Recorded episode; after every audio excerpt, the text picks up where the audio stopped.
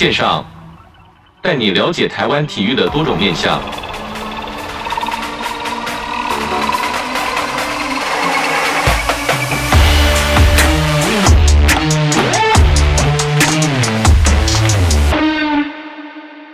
体育线上带你了解台湾体育的各种面向。Hello，各位听众朋友，大家好，欢迎收听本周的体育线上，我是子敬。今天带大家的主题是这个体育线上报，来跟大家分享，就是这个体育署积极备战二零二一年成都四大运及二零二二年的杭州亚运。诶，听到这边你们可能就会觉得说，诶，二零二一跟二零二二不是早就过了吗？不过因为都是这个疫情的害的疫情关系啦，因为受到这个新冠肺炎的影响，第三十一届的成都四大运。跟第十九届的杭州亚洲运动会在至今呢都是还没有举办的，那都是延到今天的。那教育部体育署为落实培训一体化的效益，本次世大运培训人以结合亚运的计划来办理为原则啦。那希望能透过过去整合奥运、亚运跟四大运的培训成效，逐步培养选运动选手前进国际体坛来争取佳绩。第三十一届成都世界大学运动会原定在一百一十一年的六月二十六号到七月七号。在这个中国大陆成都来举办，预计举办十六个运动种类。那之后呢，是宣布延期到一百一十二年的七月二十八到八月八号举行。那体育署呢是办理本届的世大运培训规划。那从这个一百零九年八月一号开始，分三阶段到本届的元赛期一百一十一年的七月结束。那因为这个延期的日程啊，是维持这个三阶段的培训作业。那并依大会公布最新的参赛规定以及年龄放宽到二十七岁，也配合这个培训参赛实施计划的各阶段的培训日程啊。第十九届的杭州亚运呢，原定是在一百一十一年的九月十号到二十五号，在这个中国大陆的杭州举办。那预计呢是举办四十个运动种类。那现在是延到了今年的九月二十三号到十月八号来举行。那亚运培训呢，也同步调整到一百一十二年的九月，就是在比赛出发之前呐、那另外因另外呢，因为因应这个疫情影响跟培训工作代表队的遴选方式，已将原本的第三阶段延长持续办理培训，并协同国家运动训练中心辅导本届相关单项运动协会完成各队代表的遴选办法的修正，辅导协会这个单项协会办理测试赛或者是对抗赛，那提早来面对这个比赛的压力啦。那体育署也表示呢，四大运跟亚运的核心运动种类目前都是奥运会的竞赛种类。那这两项赛事的参赛资格跟培训已都是成为这奥运国手储训养成的重要阶段。今年两项赛事共同重点包含这个林昀儒这个桌球小王子林昀儒，然后王冠宏跟王星浩是游泳的代表队，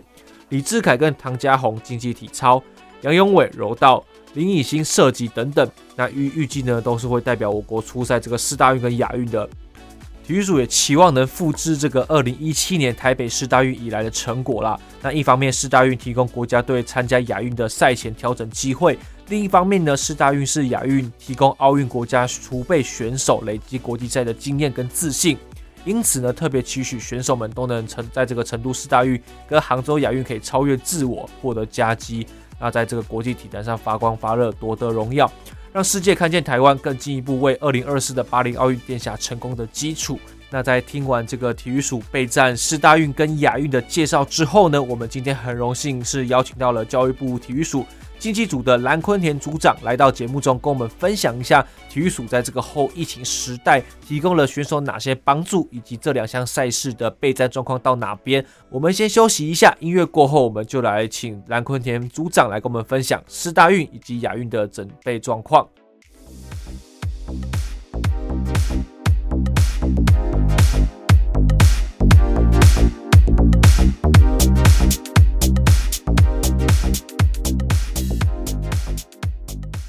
近期呢，我们看到这个，因为我们这个汉声电台在这个中正区，就是在这个总统府的附近啊。那其实很多路跑活动都会办在这个仁爱路上面。那其实每到假日呢，都可以看到这个仁爱路是封路的。那为什么封路呢？就是因为有举办这个路跑活动。可知道说，现在这个后疫情时代，各项体育活动可以如火是如火如荼的在进行。那相同的国际赛事呢，也是在这个后疫情时代，很多延办的比赛啊，或者是还没举办的比赛，都会在今年呢一一的。来向大家来呈现。那今天很高兴邀请到是教育部体育署的蓝坤田竞技运动组的蓝坤田组长来到节目中，跟我们分享体育署在最近这两个大比赛的准备状况是如何准备，以及国家提供了哪些后勤资源。组长你好。哎，主持人好，各位听众朋友们，大家好。组长，对于这个后疫情时代这个国际比赛，体育署应该可以说是忙得不可开交了吧？哦，真的是，因为呃，今年哈，因为疫情的关系，呃，很多的国际大赛延期嘛，都延到今年，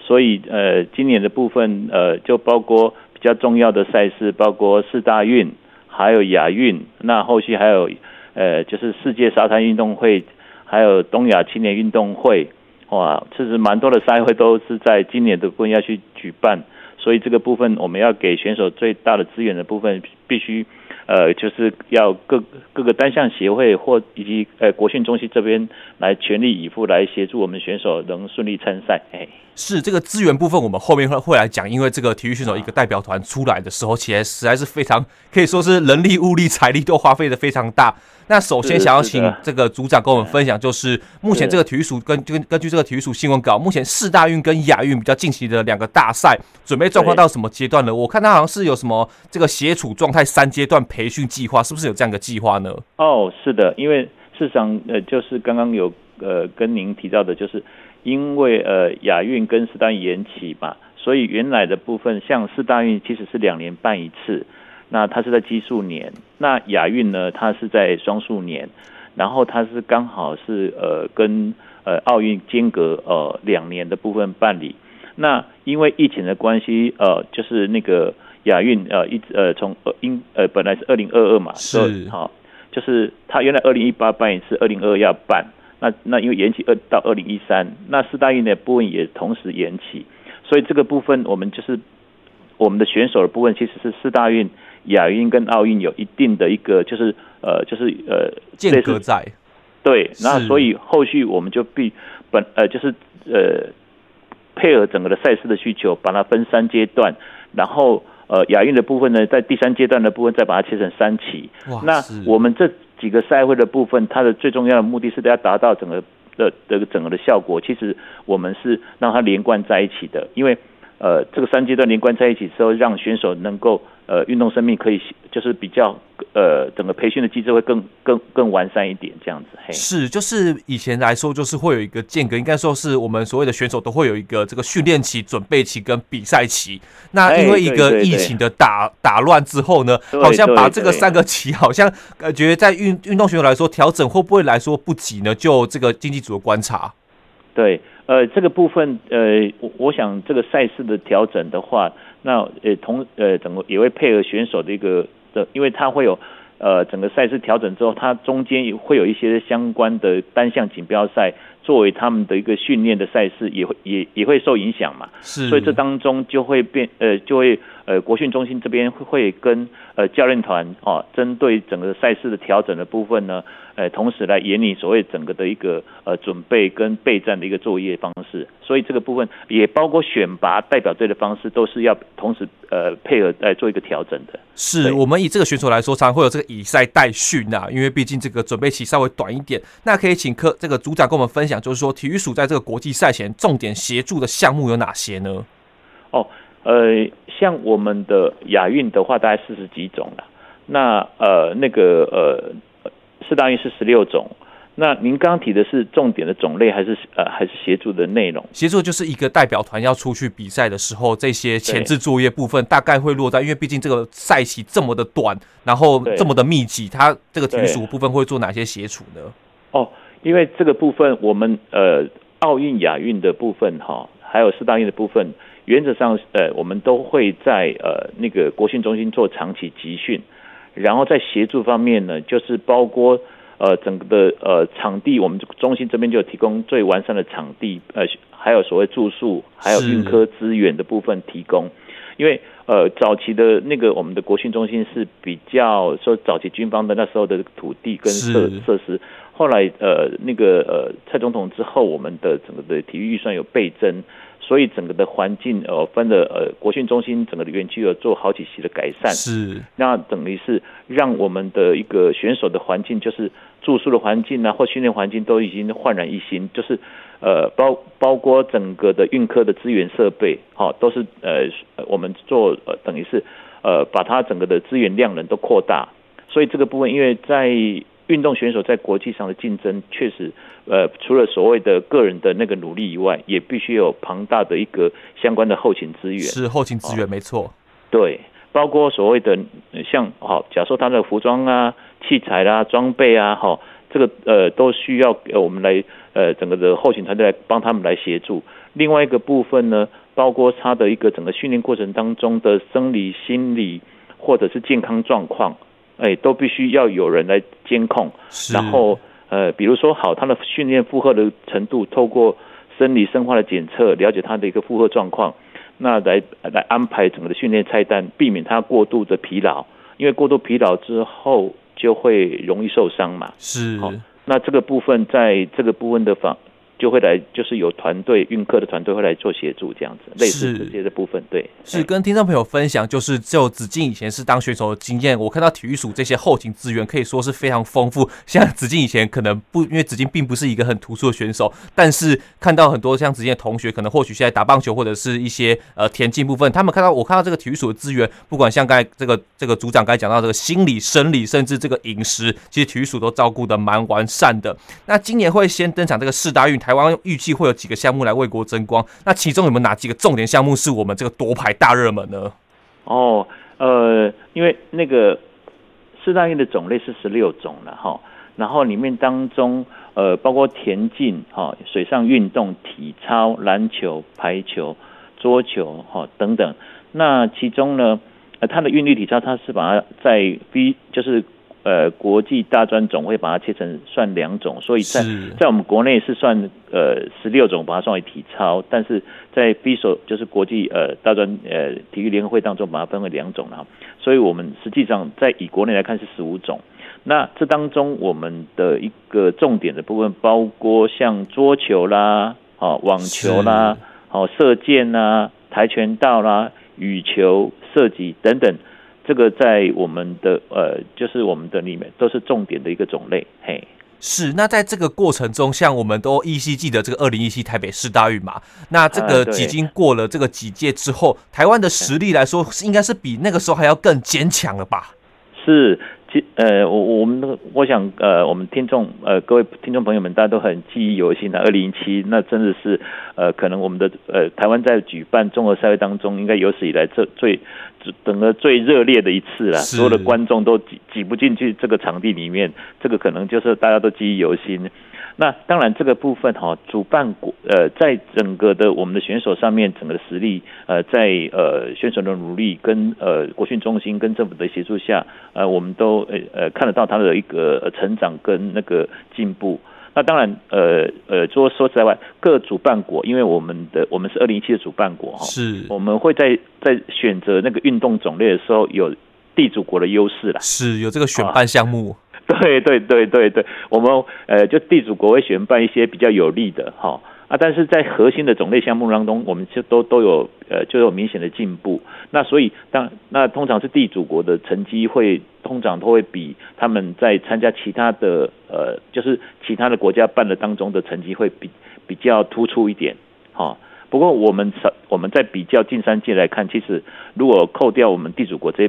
部分，我们的主流项目当中的都有都有稳定的一个进步过程。嘿，对对，是我们看来看常常看到这个体育署常会用捷报来形容，因为近几年就子敬做这个节目三年以来，就觉得说，哎，这个台湾的体育成绩可以说是跟以前有很大不一样，就是相信这个体育署的后勤团队可以给到非常大的资源，算是这个幕后工程之一啦。那听众朋友可能比较好奇，就是世大运顾名就是大专选手参加比赛，因为毕竟叫做这个世界大学运动会嘛。那但是也看到很多一线选手，像之前这个二零一七年的时候，我就很好奇，就是看电视，然后这个家里的长辈就就会问说：“哎，郭幸存看起来好像不太像大学生，那他为什么还是来比这个比赛呢？” 这个组长可以跟我们分享一下，就是参赛年纪标准是什么？感觉好像一线选手也可以参加这个世大运的感觉哦。嗯嗯嗯，好，这个部分因为他呃他的有一个。世大运呃，就像陈如子敬兄所提到一样，有一个呃年龄层的限制。那在呃那个二零一九年之前呢，哈，他那个部诶，二零一九他是有稍微修订过他的参赛年龄。那之前的部分呢，只要你是学生，然后毕业后一年内都可以参加。所以我们选手有一些车可能念呃，就是呃大专生、硕士生、博士生哈，所以他的只要他有学籍在，毕业一年内啊，都还可以参赛的。原则上是这样子。啊，那但是在二零一九之后，他们有修改整个选手的参赛年龄，那原则是二十五岁，好，二十五岁。那二零二一的这个四大一延到今年的这个部分呢，他是放宽到二十七岁。哇，是啊，因为有些人他本来可以参加嘛，那但是是因为那个疫情的关系延期，那这些选手的的参赛权益，呃，FISO 就是国际呃大专呃体育联合会这边，他就把它保留到二十七岁，所以呃原则上是。呃，后续的四大运是在二十，就是参赛年龄是二十五岁的，嘿，对，是通常很多运动顶尖的选手都会透过这个硕士甚至博士，除了可以修习这个本身的这个学科专业以外，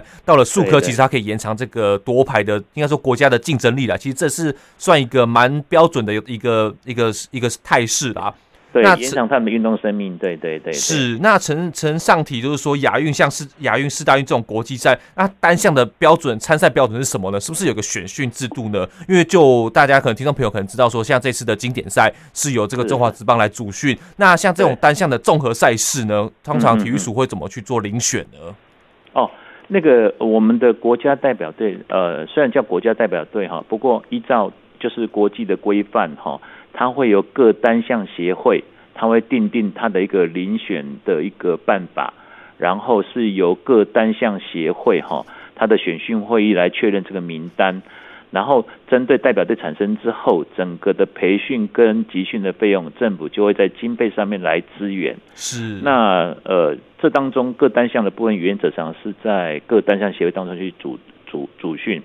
然后针对奥运、亚运的部分，这个比较重要的部分呢。这个国家训练中心就会来协助，好，来辅导他们相关的选拔制度更完善。然后我们有一个叫做呃训辅小组也来辅导审视他们的一个遴选是不是给个能够选出更好的选手出来代表国家参赛。所以会有分两个层次的赛会，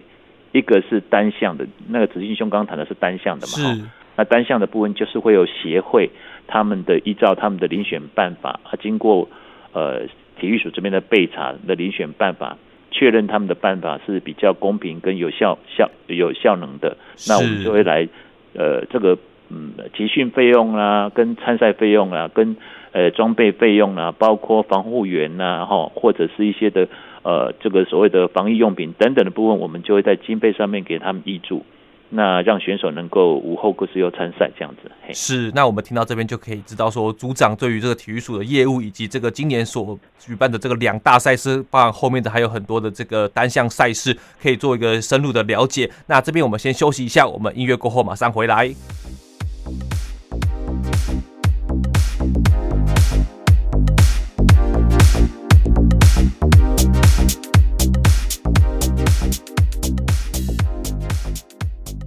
体育线上带你了解台湾体育的各种面向。Hello，各位听众朋友，大家好。今天是我们这个体育线上来聊聊的是这个体育署积极备战二零二一年成都世大运跟二零二二年的杭州亚运。那在上一段节目中，这个蓝坤田组长呢有跟我们简单分享一下这个四大运的参赛标准以及这个亚运的这个选训条件。那这一次呢，这个每次代表团要出赛，那体育署是一定给予这个大力的资源，这个我们都看在眼里。那不过在这个后疫情时代，在资源上有没有什么值得注意的地方呢？因为常常知道说这个疫情其实。绑手绑脚了，在这个这个选训呢也好，然后这个坐飞机也好，其实都是有这个防疫的考量。那体育署在这个后疫情时代有没有什么值得注意的地方呢？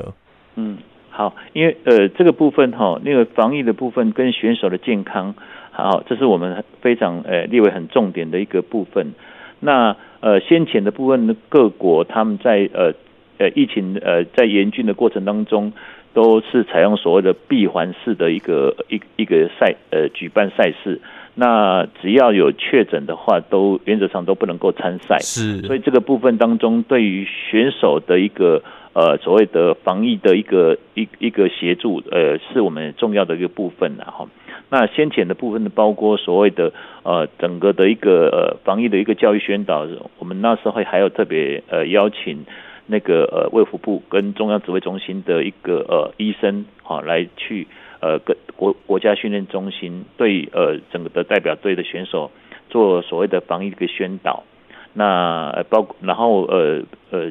教育部体育署这边跟国训中心这边也提供了相关的一个防疫物资，包括呃整个的疫苗的一个安排，他们选手优先施打疫苗。好，那这个部分之前的做法是这样。那后现在疫情结束后呢，因为现在大家比较呃已经就是呃算某个程度是有点一那个跟一一。呃，共存的这种角度了，是比较稍微解封的感觉了。对对啊，所以这个部分呢，呃，像我们后续呃，在呃我们的四大运跟呃杭州亚运呢，都呃就是今年分别会在呃呃对岸举办，就是大陆这边举办。所以这个部分前段时间呃，但呃各位从新闻上可以看到，他们也比较紧张一些啦。对对啊，现在他们也重新开放。那这个部分呢，我们也密切请奥会在跟大专体总啊，因为我们奥会是负责亚运的一个组团，